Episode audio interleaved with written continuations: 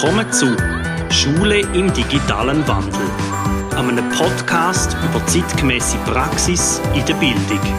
Wir begleiten unsere Klasse auf dem Weg zur Digitalität und reden mit Leuten, die zum Thema etwas zu sagen haben.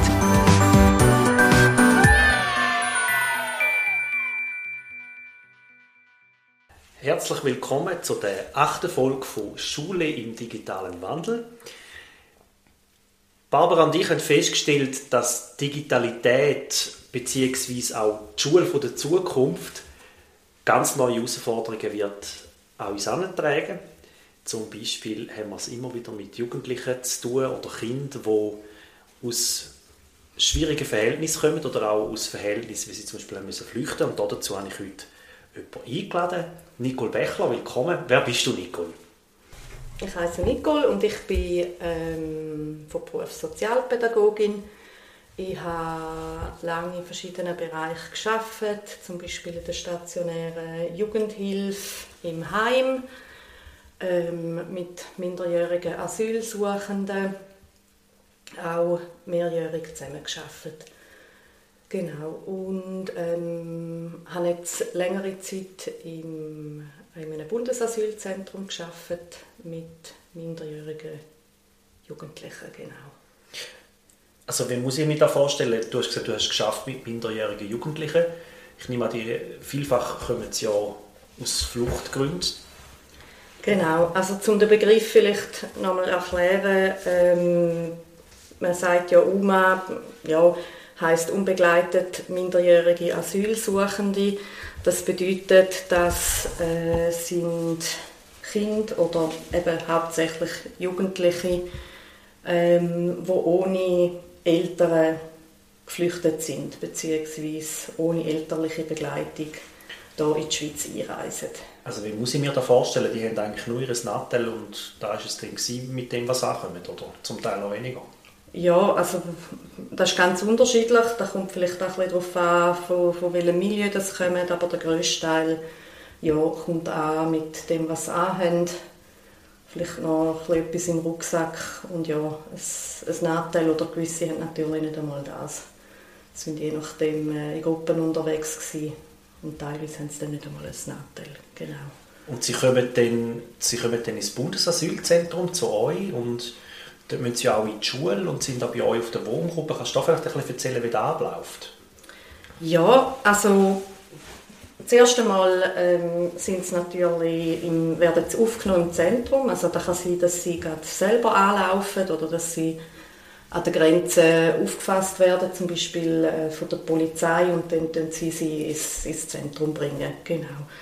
Und so in der ersten Zeit gehen sie vielleicht die ersten zwei Wochen noch nicht in die Schule, weil dann noch ganz viele Sachen laufen, wie zum Beispiel, dass man die Fingerabdrücke ähm, entgegennimmt, mal zuerst mal schaut, was ist das für eine Person. Sie haben einen Termin mit dem Anwalt, genau, so Sachen.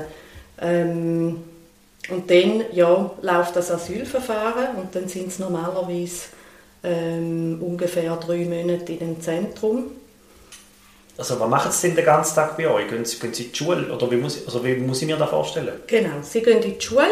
Ähm, das ist vom Morgen um 8 Uhr bis um 12 Uhr und dann am Nachmittag vielleicht noch bis um halb 4 Uhr.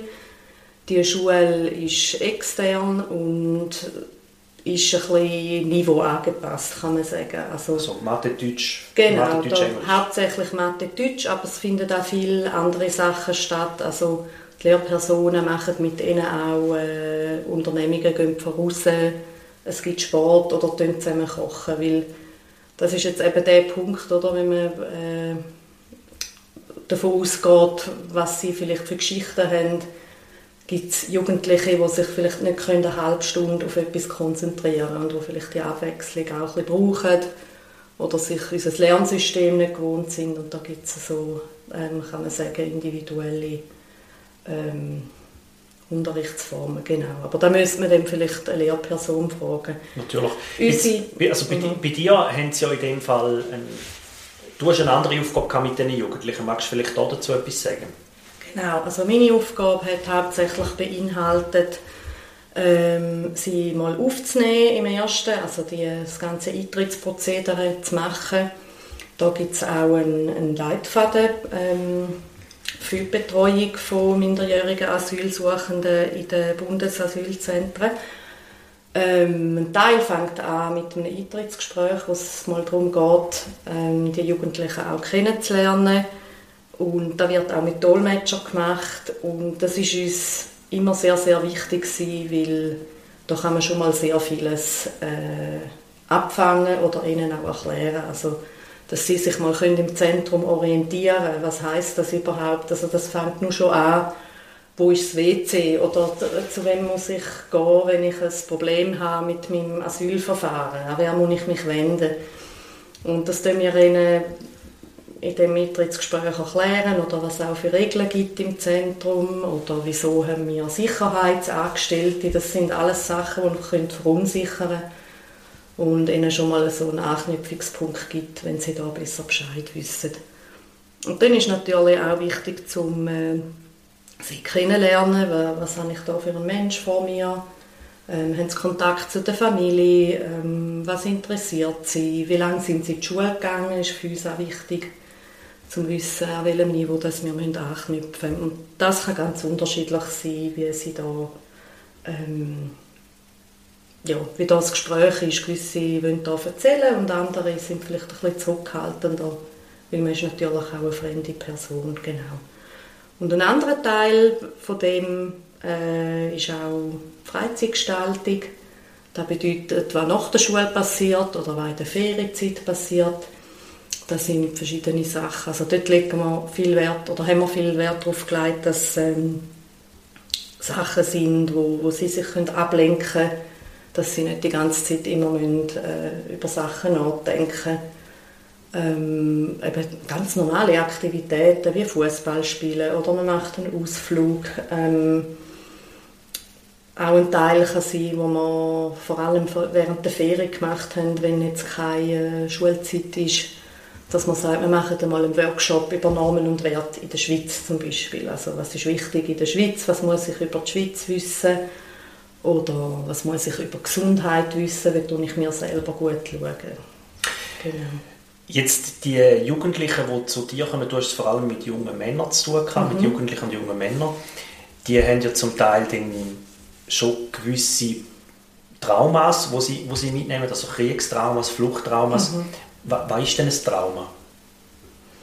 Also ein Trauma, ähm, ja, wenn man es jetzt ganz äh, plausibel will erklären ist, ähm, wenn man es von der Sprachherkunft anschaut, vom Griechischen, ist ursprünglich eine Wunde gewesen. und jetzt kann man es eigentlich so ganz äh, pragmatisch erklären, dass man da von einer seelischen Wunde kann reden kann.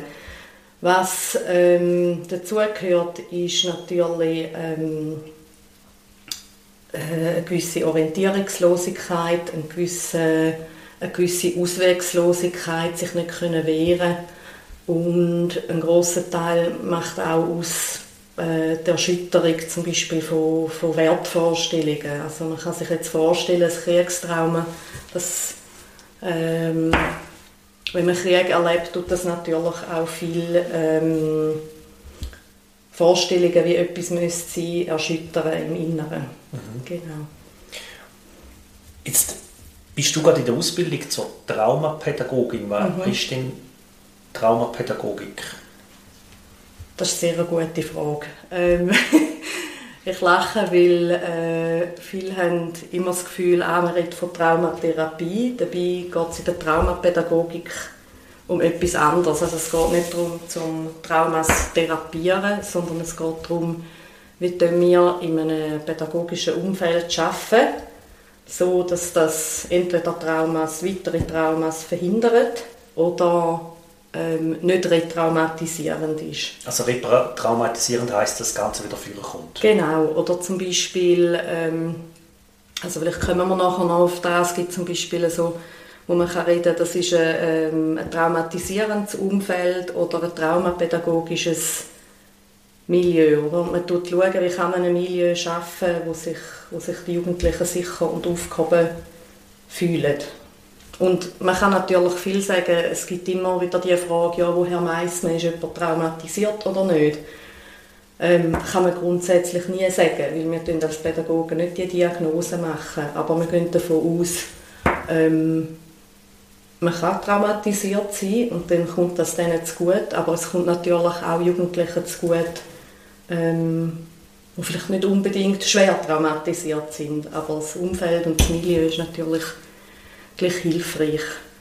Und so zum Hintergrund kann man vielleicht auch sagen, Traumapädagogik ist auch aus dem heraus entstanden, vor allem aus der, aus der Geschichte von, von Jugendheimen, wo es zum Beispiel sehr viele Abbrüche gegeben hat, weil Pädagogen total überfordert sind mit grenzwertigem Verhalten von Jugendlichen.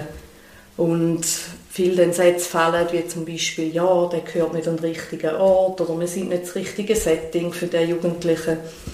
Und in der Traumapädagogik geht es darum, um die Jugendlichen zu stabilisieren, aber auch Pädagogen und Pädagoginnen zu stabilisieren. Weil das hat natürlich eine Wechselwirkung aufeinander.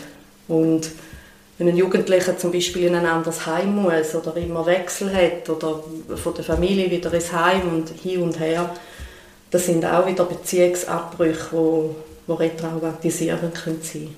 Also wenn ihr jetzt Jugendliche habt oder ein mhm. Trauma vermutet, was macht ihr denn konkret zuerst? Also ja, jetzt, wo ich arbeite, ist das vielleicht ein bisschen schwierig zu sagen, weil ähm, ein großer Teil der Jugendlichen hat ein Trauma, oder? Und im Idealfall würde man natürlich schauen, dass sie das Trauma möglichst bald können in Form von einer Therapie zum Beispiel, wenn sie das möchten. Ähm, jetzt jedoch im Asylwesen zum Beispiel ist das natürlich herausfordernd, weil ähm, man weiß nicht, bleibt der Jugendliche da, wer ist das überhaupt, ähm, darf er da bleiben, darf er nicht da bleiben. Dann kommt natürlich noch dazu, dass sie nicht lange werden bei uns sein, jetzt in einem Zentrum. Und eine Traumatherapie braucht meistens längere Zeit und dort ist auch wichtig, dass man eine Beziehung hat oder eine konstante Beziehung jetzt zum Beispiel zum Therapeuten. Ein Zimmerwechsel. Ähm, das in einem Bundesasylzentrum ist das halt manchmal so, dass man aus räumlichen Gründen muss Zimmer wechseln muss. Für einen Jugendlichen ist das natürlich nervig, wenn er alle drei Wochen muss ins Zimmer wechseln muss. Aber manchmal geht es halt nicht anders. Und das ist eine extreme Fremdbestimmung. Und manchmal muss es gleich sein, wo wir zum Beispiel einmal einen, einen Jugendlichen hatten, der dann völlig ausgerastet ist wegen dem. Und im ersten Moment ist das Verhalten störend oder? für uns als Pädagogen, für, für die Mitarbeiter von der Sicherheit. Aber sich vielleicht einmal fragen, ja, warum verhält er sich so? Das ist auch ein, ein wichtiger Bestandteil von der Traumapädagogik, die Annahme vom guten Grund. Also vielleicht macht er das nicht einfach zum mühsam tun, sondern es kann sein, er fühlt sich zu fremdbestimmt oder äh, er hat einen Kontrollverlust, was natürlich für jemanden traumatisierend, wo vielleicht schon also jemand traumatisiert, der schon einen Kontrollverlust erlebt hat, mehrmals ähm, wieder kann, kann aufleben Und dann haben wir uns gefragt, oder es war dann vielleicht schon ein bisschen spät gewesen, aber wir haben dann reflektiert, wie können wir so Situationen in Zukunft anders gestalten. Oder jetzt, er war dann ein Jugendlicher, der sehr gerne mitgeholfen hat und mitagiert hat und ähm, wenn es Probleme gegeben hat, auch unter den Jugendlichen gerne Lösungen gesucht hat. Und dann haben wir eben gesagt, ja, in Zukunft würden wir es jetzt zum Beispiel so machen, dass anstatt einfach sagen, ja, du musst jetzt das Zimmer wechseln, ihn mit einbeziehen und sagen, hey, schau, ähm, wir haben ein riesiges Problem, wir haben ein räumliches Problem, ähm, wir sollten da irgendwie das Zimmer wechseln, hast du vielleicht eine Idee? Und viele haben dann manchmal einfach, also wir haben dann auch gemerkt im Team, dass einige Angst haben, ja, vielleicht kommt er mit irgendeiner blöden Idee, die wir gar nicht umsetzen können. Aber es kann ja auch sein, dass er eine tolle Idee hat und wir dann das Problem zusammen können lösen können. Genau. Du, du hast jetzt von, von, der, von der Grundannahme oder von der Grundhaltung geredet, jedes Verhalten hat manchmal einen guten Grund. Gibt es noch andere so, so Merksätze oder Leitsätze, die noch in der Traumapädagogik Ja, also es gibt so die... Ich hoffe, du bist mir jetzt nicht böse, wenn ich ein anschaue. Aber es gibt so die Grundhaltungen der Traumapädagogik. Und eben das eine ist, was ich dir gesagt habe, die Annahme vom guten Grund. Also das bedeutet, wie schon gesagt, man geht davon aus, jedes Verhalten hat eine Erklärung oder einen Grund dahinter. Dann ähm, ist ein großer Teil Transparenz, also das bedeutet ähm, Information, man erklärt, wieso dass man etwas macht.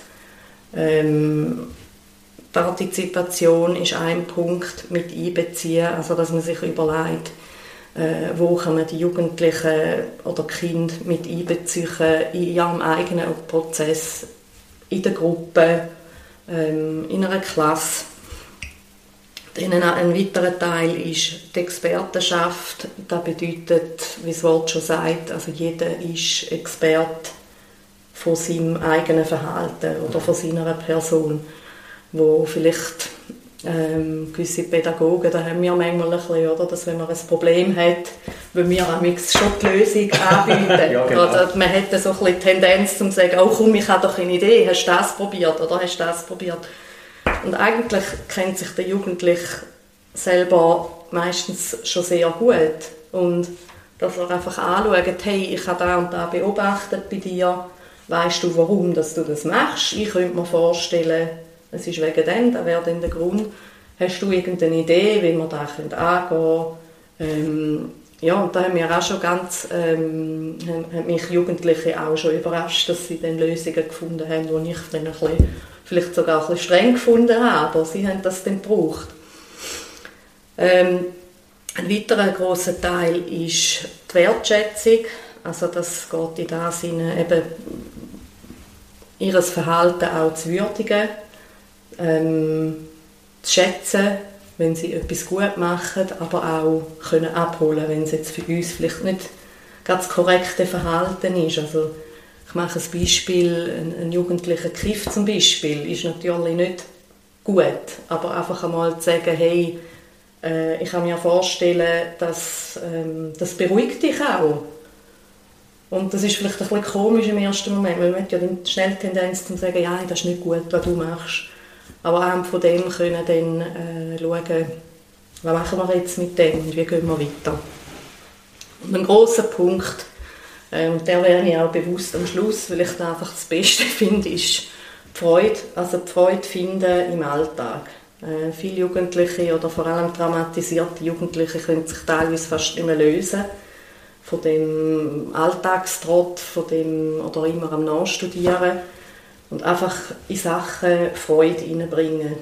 Ähm, klingt jetzt vielleicht logisch, oder? Man sagt, ja, das ist wichtig im Pädagogischen, aber man kann zum Beispiel überlegen, ähm, also jetzt so etwas, was mir gerade in den Sinn kommt, was ich gemacht habe mit den Jugendlichen, das Thema Ämtli oder Zimmer aufräumen, das, das schießt alle an.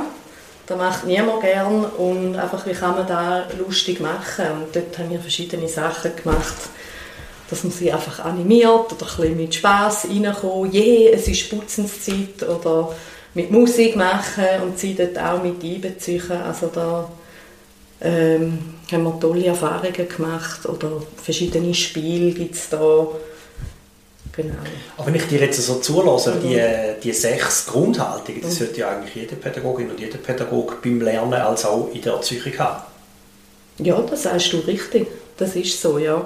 Ich denke, ähm, ich denke ein bisschen zurück vielleicht an, ich meine, ich arbeite ja jetzt schon zwölf Jahre als Pädagogin, oder? Und ich denke, ähm, wir haben schon einen wichtigen Schritt gemacht, wenn ich jetzt beobachte, nach dem Studium, wo ich in die Pädagogik gekommen bin, in den Heimalltag, zu jetzt gibt es schon viele Sachen, die wir auch abgeschafft haben, aber wo man wäre noch erstaunt, was in gewissen Heimen noch alles gemacht wird. Also ich kann mich erinnern, äh, als ich angefangen habe zu arbeiten, nach dem Studium, hat es einen Regelkatalog gegeben, zum Beispiel. Und das ist da gibt es heute noch Heime, die das machen, aber das haben wir hier irgendwann abgeschafft, weil äh, man kann nicht für jeden, also dort hat man zum Beispiel gewusst, wenn man da macht, äh, wenn man raucht, passiert da, wenn man, ähm, wenn man auf die Kurve geht, abhaut vom Heim, passiert da. Aber das ist eigentlich nicht mehr wirklich zeitgemäß, weil jeder Jugendliche braucht ja dann etwas anderes. Und es kann sein, dass einer halt ein eine strengere Strafe braucht wie der andere.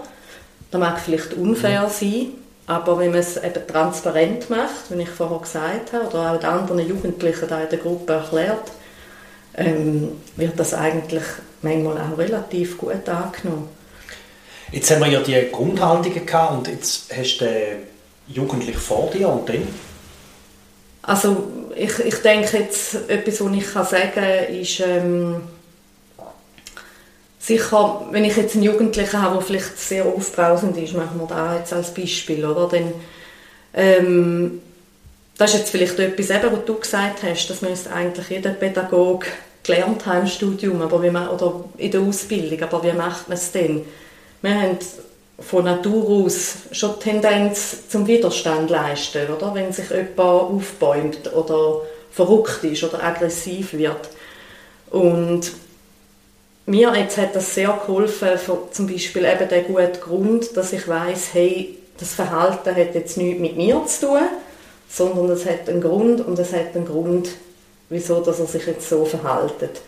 Und nur schon in dieser Annahme merke ich, gehe ich ganz anders auf den Jugendlichen zu. Oder dass ich ihn zum Beispiel probiere abholen und sage, hey, äh, du bist jetzt aber verrückt. Ähm, hey, ich beobachte, krass, äh, du zitterst ja, das ist ja wahnsinnig. Also da, da muss ja Zeug abgehen, jetzt gerade in deinem Kopf, oder? Und eben, es wäre jetzt arrogant zu sagen, dass das immer funktioniert. Aber größtenteils holt es eben schon jemand oben ab, wenn man einfach mal das ernst nimmt, was jetzt gerade ist. Und vielleicht hat man manchmal eher die Tendenz zu sagen, hey, äh, ja, wieso wirst du jetzt so verrückt oder beruhig dich mal. Oder, das gibt ja viele Sätze, die wir wahrscheinlich alle von uns kennen, wo man halt einfach mal sagt, oder? Und einfach das Bewusstsein, ähm, finde ich, ja, ist schon mal ein, ein wichtiger Punkt. Also man könnte quasi sagen, der erste Schritt ist einmal wahrnehmen und, und abholen. abholen und reagieren, mhm. Möglichst ruhig und beobachtend reagieren. Also nicht wertend, sondern beschreibend. Genau. Und dann? Und dann geht es ums Stabilisieren. Also es kann ja sein, zum Beispiel, dass der Jugendliche sagt, nein, ich bin nicht verrückt oder mal, ich bin hässig ähm, und dann mal schauen, hey, warum? Das ist dann eben, warum bist du denn so hässig? Ja. Und dann einfach schauen, was man, also ich sage dann viel den Satz, was machen wir jetzt ja. mit dem? Was machen wir jetzt? Jetzt bist du hässig, was machen wir? Äh, müssen wir raus laufen? Was brauchst du? Oder, sie wissen ja vielmals nicht, vielleicht, was sie brauchen. Finde ich eine schwierige Frage. Ja, was brauchst du? Ja? Was brauchst du? Ja, ist natürlich, das ist auch so, was ich vorher gesagt habe, so eine Pädagogenfrage, wo man viel sagt, was brauchst du? Aber was machen wir jetzt? Du holst äh, ihn mit ins Boot, oder, die Person.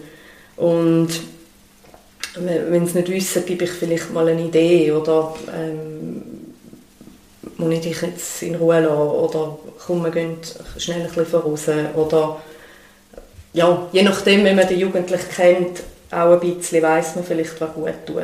Also ich höre jetzt genau. den Faktor Zeit aus, also sprich, ja. sich Zeit, was machst du, wenn du jetzt keine Zeit hast? Also wenn ja, jetzt gerade alles miteinander einbricht, oder? Ich nehme an, mhm. meistens kommt ja dann mehreres zusammen, oder? Ja, das ist eine riesen Herausforderung, da hast du recht. Und äh, das, das ist sehr unbefriedigend, oder? Das, äh, darum tun auch viele Institutionen, die vielleicht äh, wo traumapädagogische Konzepte ähm, ihrem Leitfaden oder ihrem Konzept äh, einnehmen, ähm, auch ihre Personalressourcen erhöhen, weil das ist klar, also traumapädagogisch arbeiten braucht eine enorme Präsenz, also eine Konstanz hineinbringen, genau.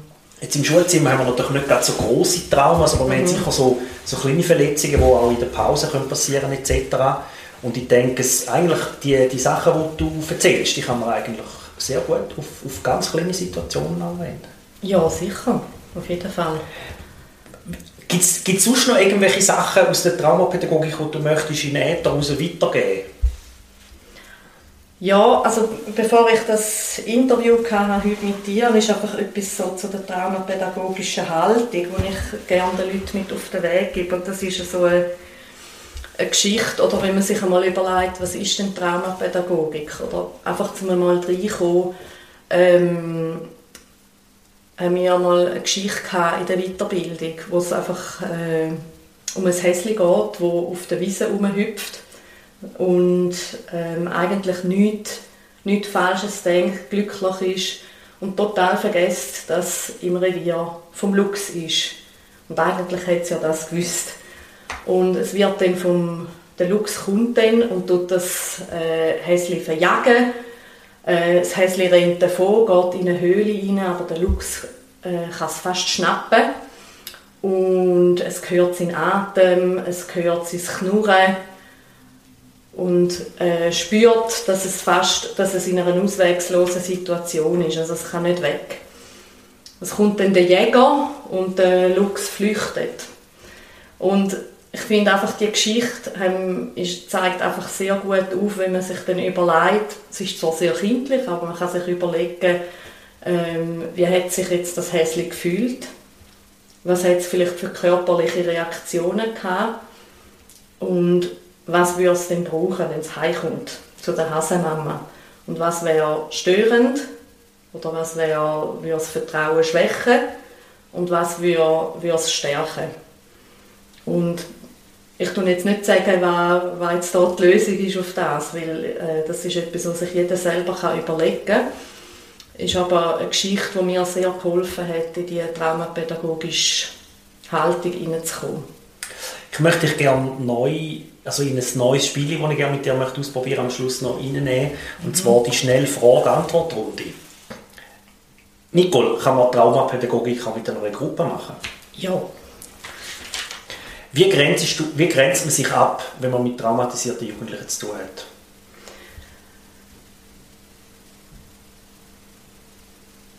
Das ist jetzt eine gute Frage. Ähm, wie grenzt man sich ab? Indem dass man sich selber versucht zu stärken. Also was heisst sich stärken? Also die eigene Selbstfürsorge also ein Team zum Beispiel gut überlegen, wie wir auch uns selber versorgen, nicht nur die Jugendlichen. Weil ähm, jemand, der sich selber nicht kann versorgen kann, wie soll er denn einen Jugendlichen können versorgen oder jemand traumatisiert können versorgen Also ist die Selbstfürsorge auch etwas ganz Wichtiges, wo man auch im pädagogischen Team thematisieren oder zum Beispiel also das fängt bei der Pausenkultur an, es fängt an mit den Arbeitszeiten, ähm, wie gehe ich vorbereitet in ein Gespräch zum Beispiel. Wie kann ich mich selber reflektieren? In Bezug auf Dramapädagogik? Grundsätzlich äh, könntest du jetzt einfach die äh, Grundhaltungen nehmen, die ich vorher gesagt habe. Die Transparenz, Partizipation, Expertenschaft, guter Grund, Wertschätzung, Freude und mal nach diesen Punkten nachgehen, wo du das in deinem Alltag umsetzt. Wenn ich mal überfordert bin, was soll ich machen? Das ist völlig okay, wenn man überfordert bist. Authentisch bleiben. Am Jugendlichen, oder wenn es in einer Situation ist mit einem Jugendlichen, transparent sein und sagen, ich weiss jetzt gar keine Lösung. Wo soll ich Hilfe holen? Bei deinem Team zum Beispiel. Oder äh, eine traumapädagogische Supervision machen. Nicole, jetzt Vielleicht zusammengefasst als Schlusswort, was, was gibst du den Leuten jetzt draussen mit, wenn jetzt Pädagoginnen und Pädagogen zuhören? Ähm, ich gebe ihnen mit, probieren die Sachen aus. Könnt euch einlesen in die Traumapädagogik. Ich kann dir ja nachher noch ein paar Literaturtipps geben, die du ähm, dazu nehmen aber lesen euch ein und probieren diese Sachen aus. Also nicht, nicht überlegen, es geht nicht, sondern wieso nicht Wieso eigentlich nicht? Einfach probieren. Es gibt viele Sachen, die ich ausprobiert habe und ich gedacht habe, hm, das könnte noch ein bisschen schwierig sein, aber die Resultate sind spannend gewesen. Nicole Bechler, danke vielmals für das Gespräch. Ja, bitte, gerne geschehen. Und wir hören uns das nächste Mal in der Folge Nummer 9, wenn es heisst, ein Roboterfest in der zweiten Klasse. Bis dann.